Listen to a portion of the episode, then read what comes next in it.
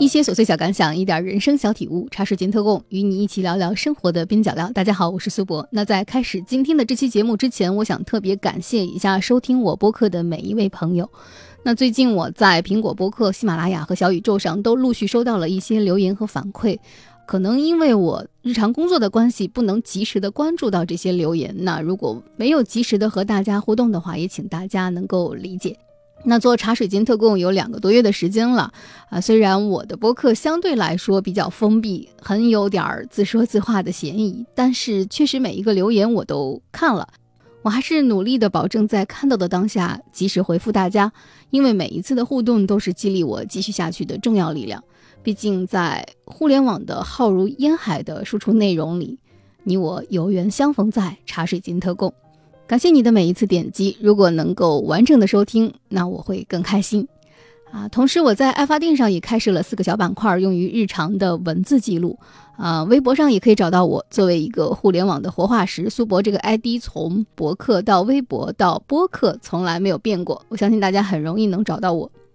那说回今天的主题，我喜欢的一个韩国制作人罗英熙，也有人翻译成罗英石，写过一本书叫做《反正竞赛还很长》。他在韩国制作出了很多在韩国本土很有收视率，也成功卖出了国际版权的综艺节目，从大家熟悉的《两天一夜》到《三十三餐》，到《花样爷爷》《花样姐姐》《花样青春》等系列，以及《饮食堂》《姜食堂》《新西游记》。那总之，他是一个创作不断的还在职的电视人。如果你熟悉他的综艺节目，可能会发现他总是将艺人们放到一个不熟悉的地方，用旅行的方式促使他镜头里的艺人和镜头外的观众得到一些反思和成长。我想这些节目的制作初衷，可能大概也和他本人的经历有一点点的关系。反正竞赛还很长，就是他自己在职场的倦怠期和逃避期，去冰岛旅游后写出来的一本书。他在书中记录了自己职业的彷徨，也记下了在一个陌生的国度里旅行带给他的思考和改变。那在本期播客上线的时候，可能正逢五一的小长假假期，我相信有很多朋友选择了出行。不知道大家走出门的目的是什么？可能是为了放松，也可能是为了了解一座城市，或者是给自己留下一段到此一游的美好回忆。可能这些都是能够促成你出行的一种理由。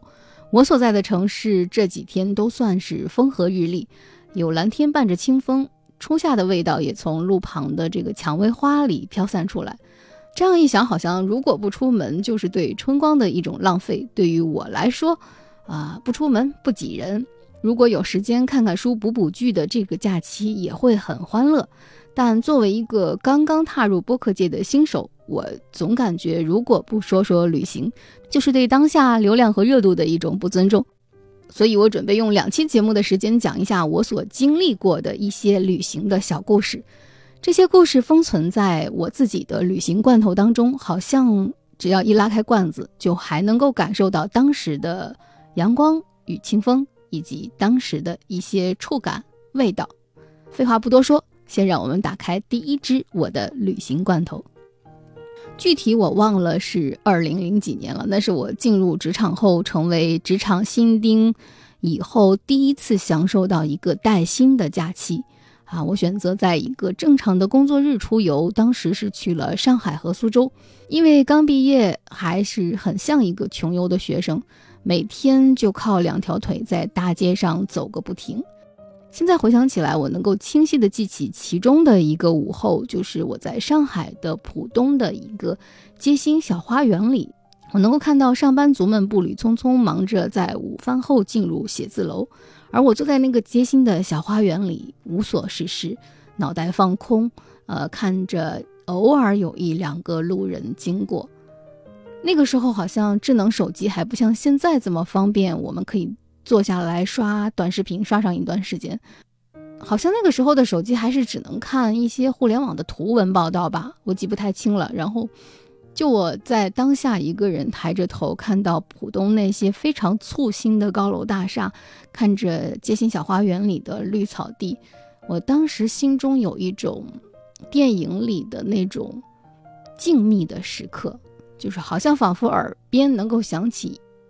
一两声那种交响乐的配乐，有种时空停下来的享受感。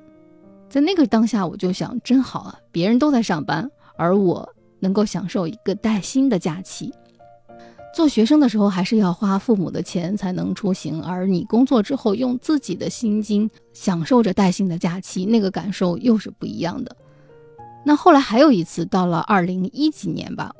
也是在我的一个带薪假期里，那个时候我刚刚从韩国的 KBS 的本馆出来。就是他的一家电视台出来坐着歇脚，也是在汝矣岛公园的一个角落里，看着年轻的父亲在那里教儿子骑脚踏车，然后远处也有一些人坐在汉江旁边的草地上。就在首尔这个汝矣岛的长椅上，我又一次强烈的感受到了我在上海浦东那个街心小花园里当时感受的一种心情。就是别人在上班的时候，当我能够拥有一个带薪的假期，这种感觉真的非常非常的解压，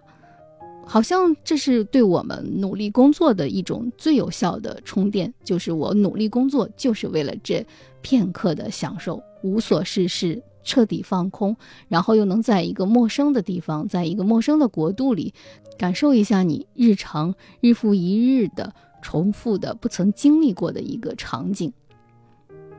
那有一段时间，我因为特别喜欢韩剧和韩国的综艺，就在失踪学堂里学了两年的韩语。啊，虽然还是一个幼稚园的水平，但是可以勉强的进行一些简单的对话和听说。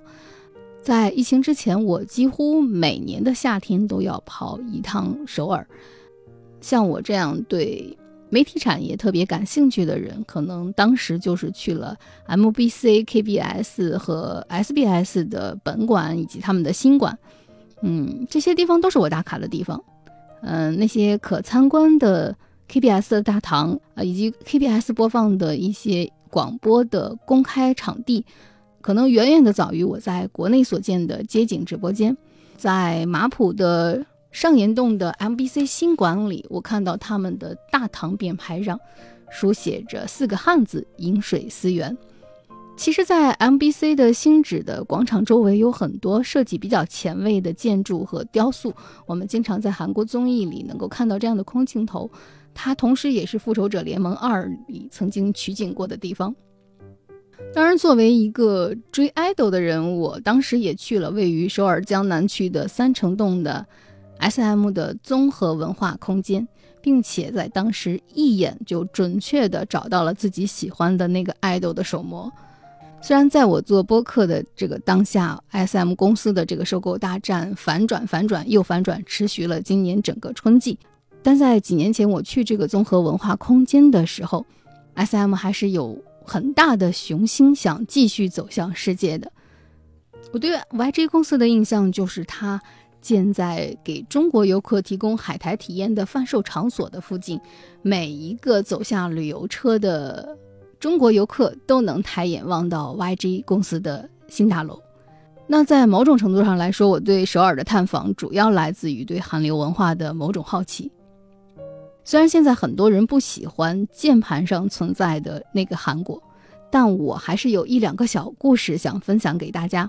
我记得好像是在去 SBS 新馆的路上，我刚刚下了地铁，在走向其中一个出口的时候，有一位老太太拦住了我，想询问我她想去的那个地点怎么走。我虽然当时听说还可以，但是我也不知道她有没有听清楚。我用韩语非常不熟悉的语言告诉她，我也是初次到访这个地点，我是一个中国人，我对这条。线也不是特别的熟悉，他真的是非常有耐心的、温和的笑着听完了我比较尴尬的韩语。还有一次是我在林荫道附近的一条辅路上，然后进了一家手冲咖啡馆，店员当时让我选咖啡豆，我就按常规选了埃塞俄比亚的一款水洗豆。啊，当时有一个非常漂亮的坐着等咖啡的小姐姐走过来，告诉我推荐另一款。那一款的口味可能会更好一点，然后她还非常非常有礼貌的请我不要嫌她多事，说自己是因为每天都会到这家店里来喝咖啡，所以他觉得他推荐的那一款豆子可能更符合我的要求。开始他是用英语给我介绍这款豆子，然后后来看我可能能用韩语简单的交流之后，又用韩语说了很多这个豆子的优点。走的时候也是很有礼貌的说再见。嗯，他长得就非常像咖啡王子一号店里那个孔刘念念不忘的那个白月光的画家姐姐的样子。然后我会觉得他的好意其实是让人觉得恰到好处，也不会嫌他多事。对于一个我站在呃柜台前。茫然的不知道选择哪一款豆子更好的时候，他恰当的给予了他的建议。然后我记忆里还有一次，是在首尔西村的大吴书店，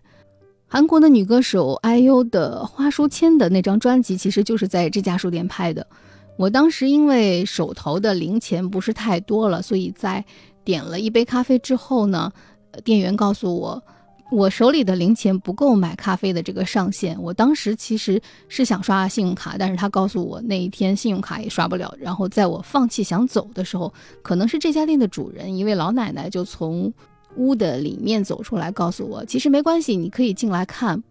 不花钱也可以。然后最后还是让我用手头的钱买了一杯咖啡进去，享受了一个下午的静谧时光。所以我想说，其实我在旅途上遇到的都是一些非常温和的人，也几乎没有遇到什么不好的人和事。某种程度上来说，这算是一种旅途中的幸运。当然，关于首尔还有更多的旅行可以打卡的地方，像大学路、三清洞或者是梨泰院。我在首尔的时候，几乎每天的行程都只是走走走。啊，除了这些难忘的人和小故事，我在梨泰院的半山的住宅区还曾经遇见过一只黑白相间的小奶猫，然后它从容不迫地从一辆不是很大的私家车旁经过，那种感觉仿佛就是它是那条巷子的王者，然后整个的巷子都是它的王国。说实话，梨泰院半山的住宅其实大多数在韩国已经算豪宅了，跟山脚下的那些热闹的咖啡厅、餐馆仿佛身处两个世界，但它们又奇妙的相融于同一个区域。当时我在梨泰院遇见这只小猫的时候，我会发现，啊，它真的是比综艺节目《请给我一餐饭》里的那些艺人们更像这个街区里适合生存下去的人。如果你走走梨泰院的半山和梨泰院的脚下，可能会更清晰地感受到在韩国豪宅区的人和普通人的世界的间隔。同样的，在首尔还有一些大学也是大家打卡的热门地点。你像在大学路上，原来的首尔大学的旧址对面有一家叫做学林的二楼咖啡馆，它的菜单非常简单，只有茶、咖啡和一两种甜点。那部让中国人为之疯狂的韩剧《来自星星的你》里面，都教授和律师每一次会面都会约见的那个咖啡馆，就是这家学林咖啡馆。然后在它一个靠南边的小雅座里，这是一家已经经营了超过半个世纪的怀旧的咖啡馆。店里的陈设、音乐、光线是几十年来都没有变过的。甚至我在前几年去到学林的时候，它跟星尼里的那个。拍摄角度也没有发生任何改变。那在首尔新村附近有很多大学，梨花女子大虽然也常常进入大家的旅游推荐名单，但我个人可能更喜欢延世大学的那种氛围。很多人可能会选择从正门进入延大，然后要越往里走才能看到学校的嗯建校时期的老楼和那个著名的雕塑。我当时是从延世大学医院的一条小巷里走进去的。嗯，可能我走的那片属于延世大学的后半部分校区，要经过一个有半山高度的树林，一路吸着氧气，就可以看到它建校时期的那片建筑群。从后往前走的风景又是不一样的，仿佛能够跟着延世大学的建校的过程，感受它从旧到新、从古老到现代的一个过程。啊，从延世大学的正门出来，其实就离热闹的新村大学街很近了。年轻人多的地方，总是能够让人感觉到很多活力、创新和更多的艺术气息的氛围。那总的来说，我对首尔的探访其实是建立在我对韩流文化的了解基础上的那个首尔。那些地标说穿了，除了是一个地址之外，也包含着流行文化对它的包装。比如说我刚才提到的那些咖啡馆，无论是大学路上的学林，还是西村的大吴，他的身上都会叠加了影视作品或者是流行音乐中出现的那些符号带给他的一层滤镜。所以从这个意义上来说，我们在了解一座城市的时候，可能这个城市的气质，这个城市的某种刻板印象，已经在我们到访这座城市之前，在我们的脑海中深深地种下了。而我们在抵达和深入的过程中，有时会遇到惊喜，有时也会遇到滤镜破碎。但正如一个小小的像学林一样的咖啡馆里，可能藏着无数首尔大人的回忆一样，我们对他地、他乡、他国的了解，可能在短短的几天或一次打卡中，无法完全的、完整的 get 到。